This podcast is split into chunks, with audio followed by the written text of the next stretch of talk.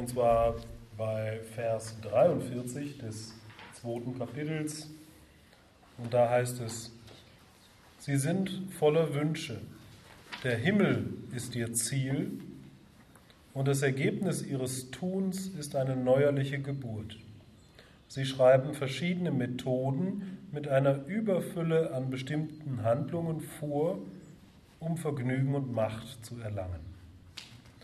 Er spielt hier an auf den vierten Teil der Veden, ja, wo, es, ähm, wo es darum geht, Entschuldigung, den ersten Teil der Veden, den Karma Kanda, wo es darum geht, mit bestimmten Handlungen, nämlich Ritualen, bestimmte Ziele zu erreichen, nämlich die Erfüllung von bestimmten Wünschen. Vieles in diesem ersten Teil der Veden dreht sich darum, wie ich meine individuellen Ziele erreichen kann. Und er schreibt hier, ja, dass diese Menschen, die sich mit diesem Weg, wir nennen das ähm, das Purva Mimamsa. Ja, Mimamsa heißt Betrachtung, Purva äh, der erste Teil. Und dieses Purva Mimamsa ist sozusagen eines der klassischen vedisch begründeten Philosophiekonzepte. Und da geht es darum, wie wir durch Rituale unsere individuellen Wünsche, das heißt eben auch ego-behafteten Wünsche erfüllen können. Ja, und es geht darum, wie wir durch gutes Handeln eine bessere Geburt bekommen. Im Yoga geht es ja nicht darum, eine bessere Geburt zu bekommen, sondern keine mehr. Wir wollen uns befreien aus dem Kreislauf der Wiedergeburten. Und so kritisiert Krishna an dieser Stelle dieses herkömmliche äh, philosophische Konzept, dass man durch Rituale, durch gute Taten äh, eine bessere Wiedergeburt bekommt. Denn das ist ja von vornherein schon begrenzt. Das ist ja von vornherein schon ähm, ego belastet. Wenn ich dir etwas Gutes tue, damit ich irgendwann nach dem Gesetz des Karma was Gutes zurückbekomme, dann ist das schön und gut, aber dann ist es aus einer Ego-Identifikation. Die Idee des Karma-Yoga ist ja, ich tue dir was Gutes, weil das jetzt gerade anliegt. Ja, weil ich einen Impuls habe, dir ein Eis zu kaufen oder äh, weil ich sehe, dass es dir nicht gut geht, äh, reiche ich dir eine Hand, um dir zu helfen. Nicht damit du dann nachher denkst, oh, das ist aber ein toller, netter, sondern einfach, weil es meine Aufgabe ist in diesem Moment, ohne dass ich dafür etwas erwarte. Ja, das ist ja auch eine der Definitionen von Karma Yoga, ja, dass wir so, dass wir handeln, ohne an den Früchten der Handlungen zu hängen. Also, dass wir tun, was zu tun ist, ohne da etwas für zu erwarten. Ja, also hier wieder eine Kritik an dem herkömmlichen Denksystem. Krishna kritisiert dieses ego-behaftete Handeln der, ähm, der Brahmanen, die eben nur Gutes tun, um selber dafür wieder Gutes zurückzubekommen. Ja, das ist nicht selbstlos, das ist nicht Yoga. 44. In Menschen, die an Vergnügen und Macht hängen und deren Geist durch solche Lehren abgelenkt wird, bildet sich nicht diese Bestimmtheit, die stets auf Meditation und Samadhi ausgerichtet ist. Ja, wenn ich an Vergnügen und Macht hänge ja, und mich darauf fokussiere, dann kann ich die Befreiung nicht erreichen. Weil Vergnügen und Macht sind weltliche Erfahrungen. Ja, es ist schön, mich zu vergnügen. Es ist vielleicht auch schön, ein bisschen Macht zu haben, aber der Fokus darauf ähm, bindet mich immer mehr an diese Welt und lässt mich einfach nicht frei werden. Swami Shivananda sagt sehr schön, wenn du eine Blume am Wegesrand siehst, genieße sie. Aber wenn keine Blume da ist, vermisse sie nicht. Das bedeutet, wenn es eine Feier gibt, dann können wir uns vergnügen. Aber wenn es keine Feier gibt, dann haben wir was anderes zu tun. Ja? Wir sollen das Leben genießen, aber das Leben besteht nun mal nicht 24-7 aus Vergnügungen, sondern das Leben besteht eben auch aus Arbeit, aus unangenehmen Handlungen. Entsagung heißt nicht, dass wir uns nicht vergnügen, sondern Entsagung heißt nur, dass wir das akzeptieren, was gerade zu tun ist. Und wenn es eine Feier gibt, dann wird gefeiert. Und wenn es Arbeit gibt, dann wird gearbeitet.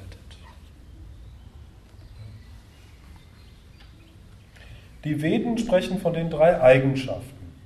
Erhebe dich über diese drei Eigenschaften, O Arjuna, befreie dich von den Gegensatzpaaren und weile immer in der Eigenschaft von Sattva, frei von dem Gedanken an Erlangen und Behalten und ruhe fest im Selbst. Und dieser Vers enthält sozusagen schon mal eine Essenz der Lehre. Ja, es gibt ja die drei Eigenschaften, die drei Gunas, ja, Tamas, Rajas und Sattva. Ja, Tamas die Festigkeit, die Stabilität, aber auch die Trägheit, Dumpfheit. Rajas die Bewegung, die Aktivität, aber auch die Ruhelosigkeit. Und dann eben Sattva, die Reinheit, die Klarheit. Und letztendlich geht es um das Eigenschaftslose, ja, das allumfassende Gewahrsein, welches wir eigentlich sind, ist jenseits der Eigenschaften. Aber um dahin zu kommen, dass wir das erkennen, müssen wir uns auf Sattva ausrichten.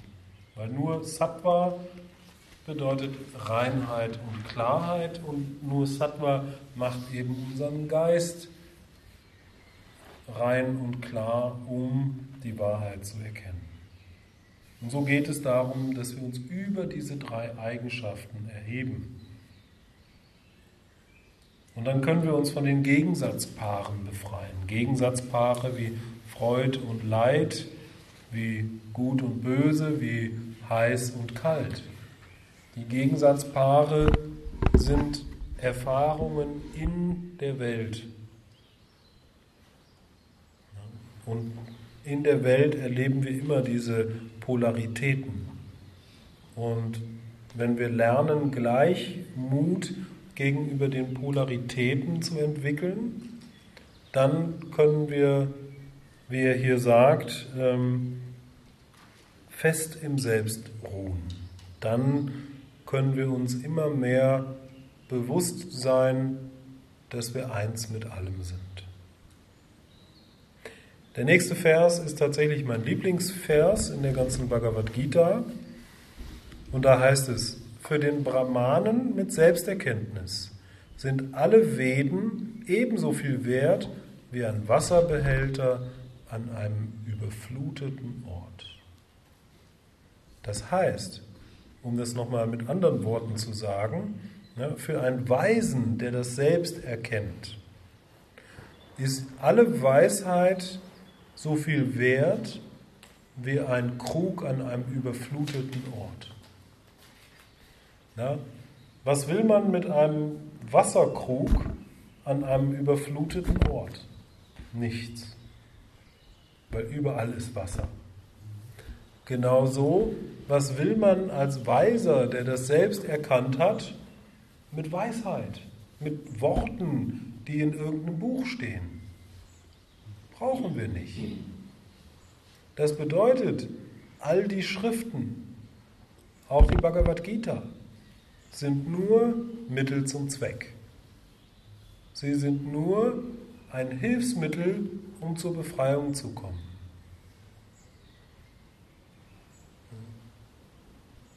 Es ist nichts, was wir glauben müssen. Es ist nichts, was wir irgendwie als Dogma akzeptieren müssen sondern es ist nur ein Werkzeug, was wir verwenden, um frei zu werden.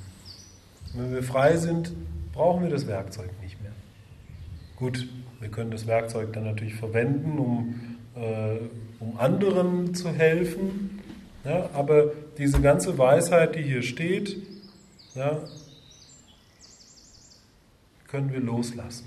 Müssen wir sogar loslassen, um die letztliche Befreiung zu erlangen.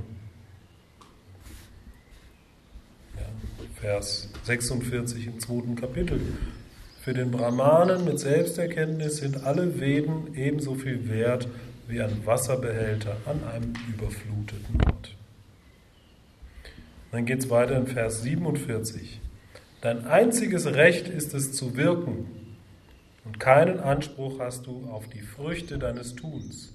Lass weder die Früchte deiner Handlung dir Motiv zum Handeln sein, noch wende dich zum Müßiggang.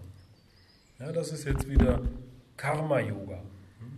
Dein einziges Recht ist es zu wirken. Ja, wie gesagt, es geht darum, im Augenblick zu tun, was zu tun ist. Ohne dass wir uns auf die Früchte unseres Tuns konzentrieren. Das verstrickt uns nur immer, immer tiefer mit unserem Geist und, und mit unserem Karma. Wenn wir einfach tun, was zu tun ist, ja, dann lösen wir die Knoten des Karma auf. Wenn wir aber handeln, um etwas Bestimmtes zu erreichen, verstricken wir uns immer tiefer in dieser Welt und binden uns immer mehr an den Kreislauf der Wiedergeburt. Das Ziel ist Freiheit und um zu diesem Ziel zu kommen, müssen wir einfach nur tun, was zu tun ist. Ohne dass eben die Früchte Motiv unseres Handelns sind, oder dass wir uns zum Müßiggang wenden. Also mit Lebensfreude den Augenblick genießen und einfach dann handeln, wenn es erforderlich ist. Entweder aus den äußeren Umständen oder aus den inneren Impulsen. Und so sagt er das nochmal im Vers 48. Da habe ich mir daneben notiert, Top-Vers. Und da heißt es, so handle, o Arjuna, und sei fest im Yoga. Gib Bindungen auf und bewahre Gleichmut in Erfolg und Misserfolg. Ausgeglichenheit des Geistes heißt Yoga. Also sei fest im Yoga bedeutet, sei dir über die Idee des Karma-Yoga bewusst. Du bist Teil eines größeren Ganzen und deine Aufgabe ist es, der Welt zu dienen. Punkt. Sei es der Familie, sei es der Gesellschaft, sei es der Gemeinschaft, sei es der Umwelt. Ja. Deine Aufgabe ist es, einem größeren Ganzen zu dienen oder Gott. Bewahre Gleichmut in Erfolg wie Misserfolg. Wir tun einfach das, was gerade zu tun ist und akzeptieren die Ergebnisse daraus. Es ist, wie es ist, es ist gut, wie es gut, sagt der Kölner. Ausgeglichenheit des Geistes heißt Yoga. Gut, soweit also Vers 48, Arium Tatsat.